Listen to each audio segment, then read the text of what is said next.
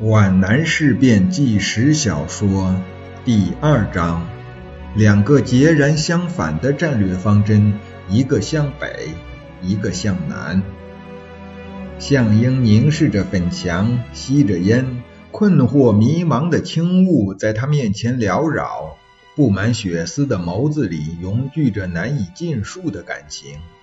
他一向认为自己具有高瞻远瞩的战略眼光，在纵览国际风云变幻时，表现出一种人杰气概。可悲的是，中央对形势的分析跟他背道而驰。项英认为，全党全军只有他领导了敌后三年游击战争，他是无可非议、无可替代的游击战术的权威。他写过《南方三年游击战争经验对于当前抗战的教训》一书，把游击战争的经验进行过概括，那就是两个字：边与山。所谓边，就是两省两县或三省三县交界之处，那些三不管的地方：粤赣边区、湘鄂赣边区、闽浙赣边区、湘赣边区、鄂豫皖边区。试看编为新四军南方八省的游击健儿，哪个不来自边呢？所谓山，不言而喻。三年游击战争能够坚持到底的，哪支游击队离开过山呢？中央却让新四军东进，进入宁沪杭三角洲，北移进入两淮苏北大平原，不但平原，而且还有水网。项英认为，东进北上有五大不利。宁沪杭三角洲是中国大地主、大军阀、大资产阶级，也就是江浙财团发生发展的福地，是冒险家的乐园，是蒋介石集团的大本营。在统一战线高于一切的时候，去触动蒋宋孔陈四大家族最敏感的神经，是不明智的。此为一不利也。日寇占领上海、南京、杭州之后，此地区又成了日汪的心脏地区。卧榻之侧岂容他人酣睡？此为二不利也。这个地区工商业十分发达，进出口贸易占全国的五分之三，是蒋日汪三方势在必争的经济命脉地区，斗争的尖锐与复杂可想而知。如果新四军再挤进这个地区，并寻求发展，必然引起国共冲突的加剧。日寇汪伪也绝不会容忍新四军做大而袖手旁观，我军必然处在蒋日汪三方夹击之中，此为三不利也。这个地区多系平原水网。蒋日伪均占有火车、汽车、轮船等等交通之力，而我军则无处躲藏和隐蔽，既不能像华北平原那样挖地道、交通沟，更不能像山区那样在丛林里周旋，此为四不利也。北进之后，皖南必然丧失，这就丢掉了发展江南革命的战略支撑点，此为五不利也。项英不愿东进，更不愿北移，不仅仅是因为有五大不利，更主要的是他不愿放弃决定他个人休戚荣辱的战略目标——向南。这种战略上的巨大分歧，自然就潜在着巨大的危险。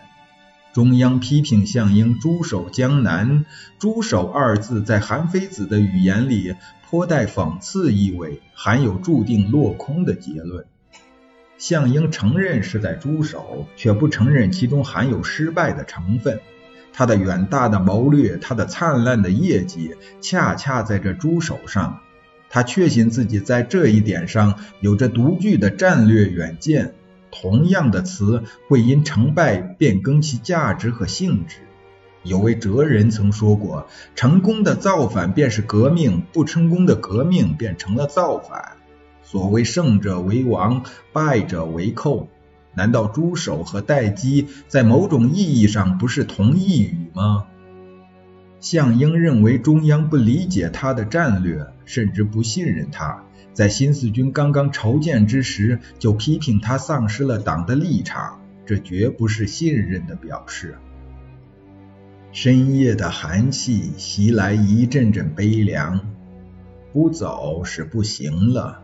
向英暗自思忖，即使他迟钝到麻木的程度，也不会感不到那份暴跳如雷的电文的不可抗拒性。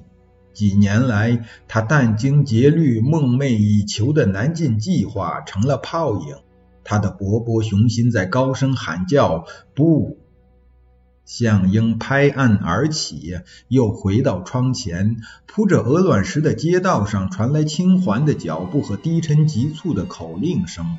警卫连战士在换岗，这声音比往日更为诱人，甚至产生了一种超常的魅力。他拉开与军装同样布料做的灰色窗帘，四顾山那朦胧巍峨的峰巅，只能用意识的眼睛才能看清。那是一九三八年的深秋，他协同袁国平、周子坤和《抗敌报》的记者白沙登高望远，纵论国内大事，畅谈国际风云。他的伟大的南进计划，不正是在那座高高的山峰之上萌生的吗？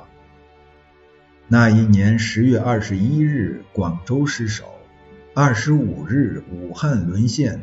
第三战区落进敌寇南北夹击的铁钳之中。项英判断，野心勃勃、攻势凌厉的天皇武士们必然打通浙赣线和粤汉线，以沟通南北的联系。顾祝同的长官部和他的部队必然向闽浙云贵溃退，驻守皖南的新四军便可乘势跟进，在新的敌后。黄山、天目山、武夷山地区迅猛地发展游击根据地，远征闽浙粤，甚至很快就可以恢复当年的中央老苏区。长江之南半壁河山尽在我手。这是何等宏伟的图景啊！项英已经不止十次的看到祖国南方的万山丛中旌旗高扬，听到新四军健儿在大江南北纵横驰骋的哒哒的马蹄声。他用想象去虚构、去补充、去美化这个目标。在多次梦中，他看到日寇那带铁钉的皮靴踏着浙赣线、粤汉线的铁轨，咔咔的向前推进。一想到此处，项英就产生出一种强烈的使命感。中央对他的历次批评，只能使他愤慨，却不能使他愧疚。项英认为，只有向南，新四军才占有地利人和。他必须用拖的办法，等待日寇进攻浙赣时的天时的到来，守皖南之珠，待日寇南进之兔，这是多么合情合理的决策啊！可惜胳膊扭不过大腿，以正确服从错误是痛苦。他回到桌边，熄灭了烟蒂，把脸伏在两手之中，把寻求出路的目光转向内心。正视内心的隐秘，需要勇气，也是痛苦的。项英不愿意离开皖南，但是没有办法再拖了。党中央不允许他拖，蒋介石也不允许他拖。他想到了蒋介石以何应钦、白崇禧名义发的号电，和党中央以朱德、彭德怀、叶挺、项英名义发的家电。他以为党中央在同蒋介石激烈争夺的棋盘上，为换取斗争的主动权，是以他项英作为牺牲品的。如果此时项英能够冷静地重新细读浩家两电，他将会发现蒋介石是多么奸险狡诈的阴谋家，他也会发现党中央对付他的手法又是多么的奥妙与高超，他就会发现我党做出的让步是多么的必要和英明，也会发现滞留皖南是多么的短视和危险。由于心理因素作怪，项英宁愿把这两份电文忘去。正是他，好像敌我双方伸出的巨手，把他推向深渊。风忽然转向了，像一只无形的手拍打着窗棂。窗外那棵梧桐树的赤裸的枝条狂乱地舞动起来，发出嘤嘤的低气声。一股强劲的寒流劈窗而入，在房间里弥散开来。这是东南风，冬天罕有的气象。军部修械所，也就是关帝殿后面的那棵老槐树上，传来猫头鹰的嚎叫声，有如凄厉的哀哭，特别瘆人，给宁静的夜洒下一派恐怖的气氛。向英打了个寒噤。难道说我多年来精心构筑的宏伟绝伦的大厦，在这份电文的雷霆霹雳轰击下颓然倾似了吗？一个悲哀的浪头扑到向英心头，他本来应该作为时代之明星升上高空的呀，现在却将随着北移变作一块陨石，浮然落地了。一种无力回天之感使他双目酸涩，两行泪水冉冉流下。他第一次发现自己不够坚强。桐油修漆过的乳黄色的房门被悄然无声地推开了。向英猛然转过身，脸上还挂着绝对不能够被人所见的明晃晃的泪痕。